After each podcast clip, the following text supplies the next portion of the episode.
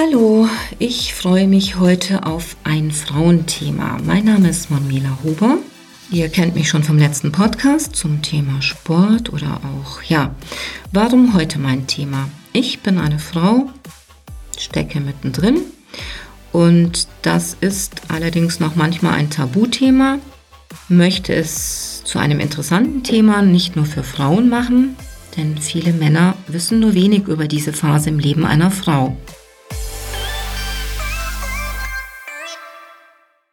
Herzlich willkommen, liebe Zuhörerinnen und Zuhörer, zum heutigen Gesundheitspodcast der Dr. Becker Zentralapotheke, der sich heute nicht nur an alle Frauen wendet, die Angst vor den Wechseljahren haben oder sie schon haben mit Schweißausbrüchen, Hitzewallungen, Stimmungsschwankungen, Konzentrationsschwäche, Müdigkeit, Herzrasen, Niedergeschlagenheit, Reizbarkeit, trockene Schleimhäute bis hin zu depressiver Verstimmung.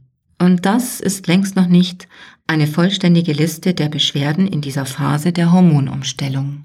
Grundsätzlich gilt, das Klimakterium ist keine Krankheit, sondern ein ganz natürlicher biologischer Prozess und jede Frau muss da durch. Die gute Nachricht dabei ist, nur ein Drittel aller betroffenen Frauen spürt diese Symptome stark und die Beschwerden lassen mit der Zeit nach. Die schlechte Nachricht ist, wann genau die Achterbahnfahrt der Hormone aufhört, kann keiner sagen. Aber warum lösen die Wechseljahre im Körper einer Frau ein derartiges Chaos aus? Zwischen Mitte 40 und Mitte 50 befindet sich der weibliche Körper, ähnlich wie in der Pubertät, in einem tiefen Umbauprozess. Die Eierstöcke stellen allmählich die Produktion der Hormone Östrogen und Progesteron ein.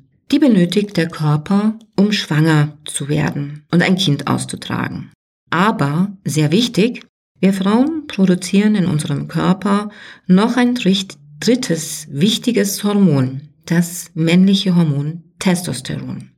Ich habe ein Buch gelesen von der amerikanischen Frauenärztin Sheila Delis und sie erklärt in ihrem Buch unverschämt, alles über den fabelhaften weiblichen Körper auf sehr anschaulich, charmant und witzige Weise die Funktion dieser drei Hormone in unserem Körper am Beispiel Drei Engel für Charlie. Diesen Film kennen sicher alle mit Drew Barrymore, Cameron Diaz und Lucy Liu. Falls uns jetzt noch Männer zuhören, im Film bilden diese drei hübschen Damen ein perfektes Team. Drew Barrymore steht für unsere Hormone der Weiblichkeit, Östrogen, weibliche Kurven, große Gefühle, manchmal auch ein bisschen Drama. Cameron Diaz geht im Film surfen, tanzen, hat Spaß und ist relaxed. Sie steht für Progesteron oder auch Gelbkörperhormon genannt. Somit gleicht Progesteron Östrogen aus und ist auch verantwortlich für einen regelmäßigen Zyklus. Jetzt kommt unser drittes Hormon ins Spiel. Lucy Liu, sie ist Testosteron. Im Film ist sie die Kung-Fu-Meisterin, Harvard-Absolventin. Sie entschärft die Bomben und hat einen klaren Kopf. Ja, Ende der 30er bzw. Anfang der 40er beginnt erst unser körpereigener Progesteronspiegel abzusinken. Die Eierstöcke reduzieren ihre Funktion, es wird nicht mehr regelmäßig eine reife Eizelle produziert, wodurch der Eisprung und auch die nachfolgende Gelbkörperreifung öfter ausbleibt. Der körpereigene Östradiolspiegel ist noch auf einem normalen Niveau. Dadurch wirken wir mh, mm, manchmal gereizter, kurz, es fehlt etwas Cameron Diaz in uns. Wir haben in dieser Phase auch öfter Zyklusunregelmäßigkeiten. So kann sich der Abstand zwischen zwei Blutungen verkürzen. Es ist der Beginn der Prämenopause. In dieser Phase, wenn Sie zu mir in die Apotheke kommen, könnten wir oder empfehle ich ganz gern den Mönchspfeffer. Das ist das Agnus castus. Das ist ein Extrakt aus dem Mönchspfeffer, stammt eigentlich aus den Klostergärten. Warum Mönchspfeffer?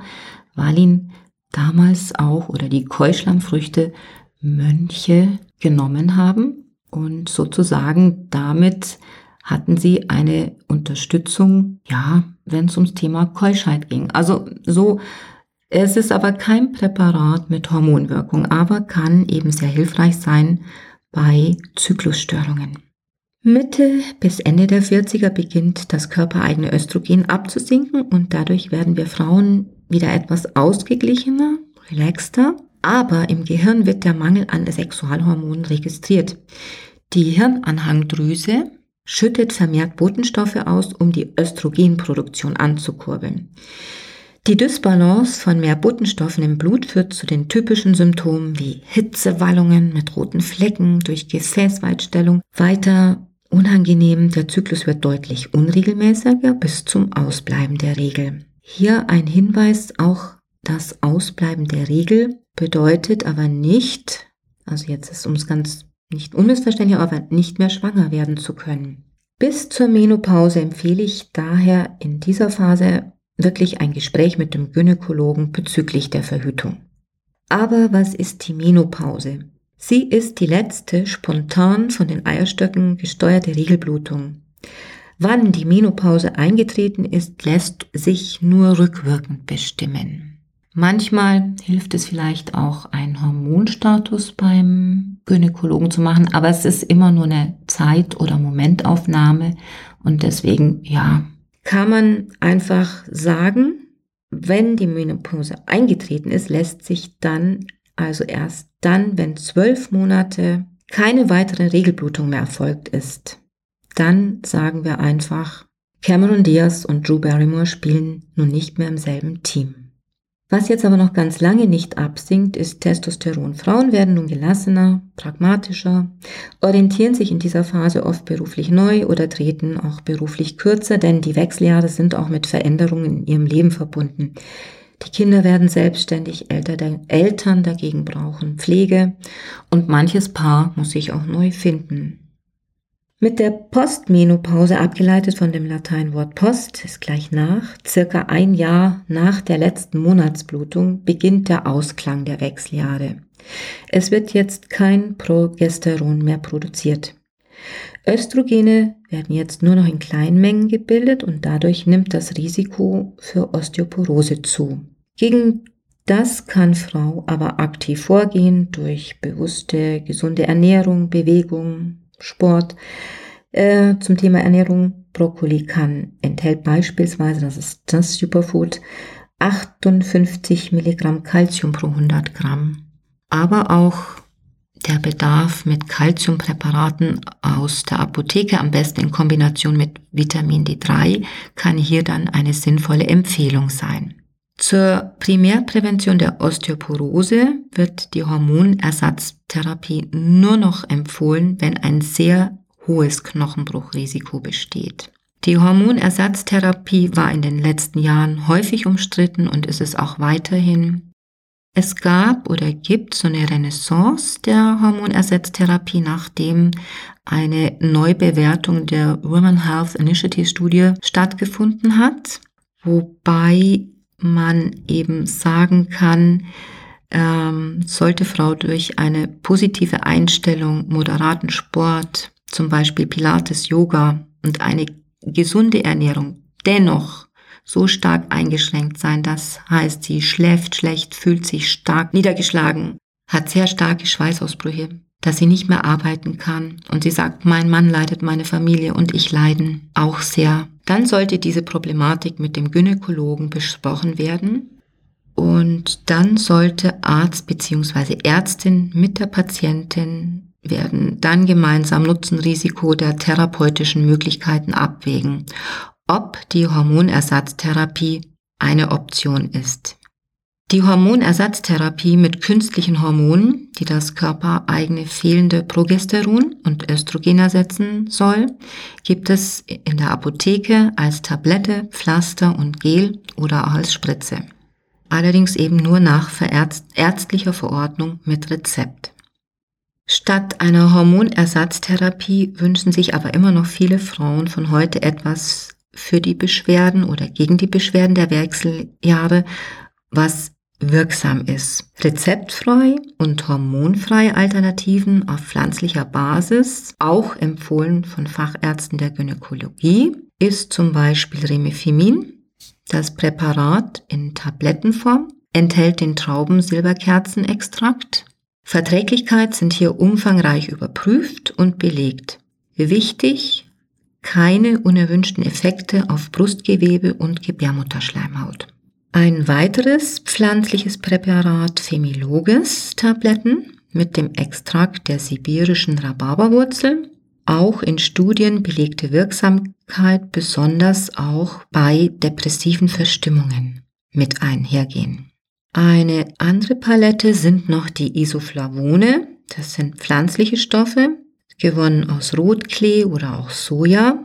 Sie werden als Phytoöstrogene bezeichnet mit hormonähnlicher Wirkung.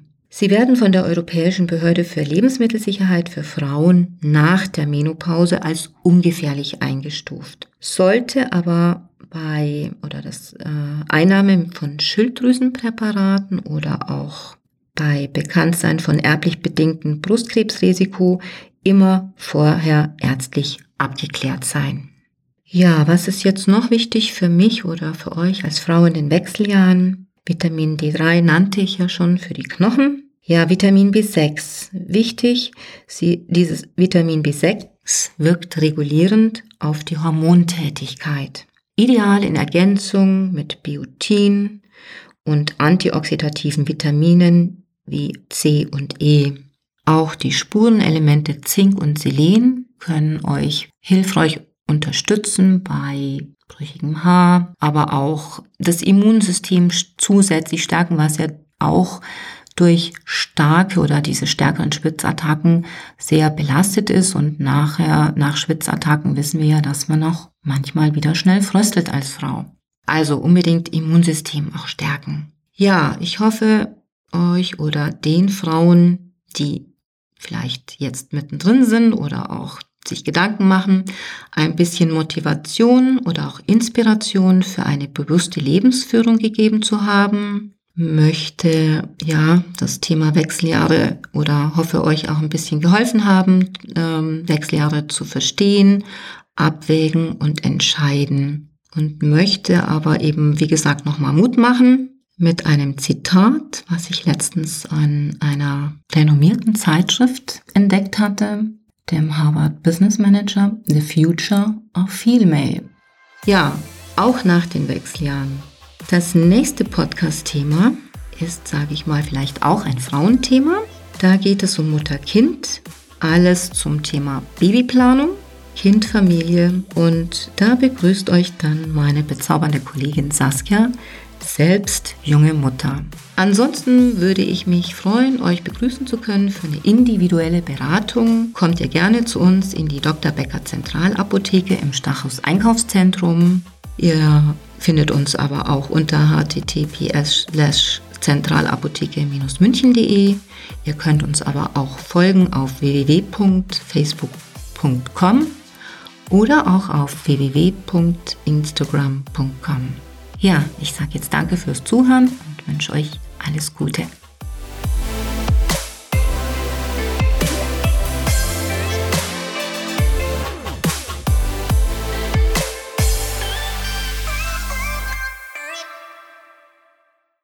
Zu Risiken und Nebenwirkungen lesen Sie die Packungsbeilage und fragen Sie Ihren Arzt oder Apotheker.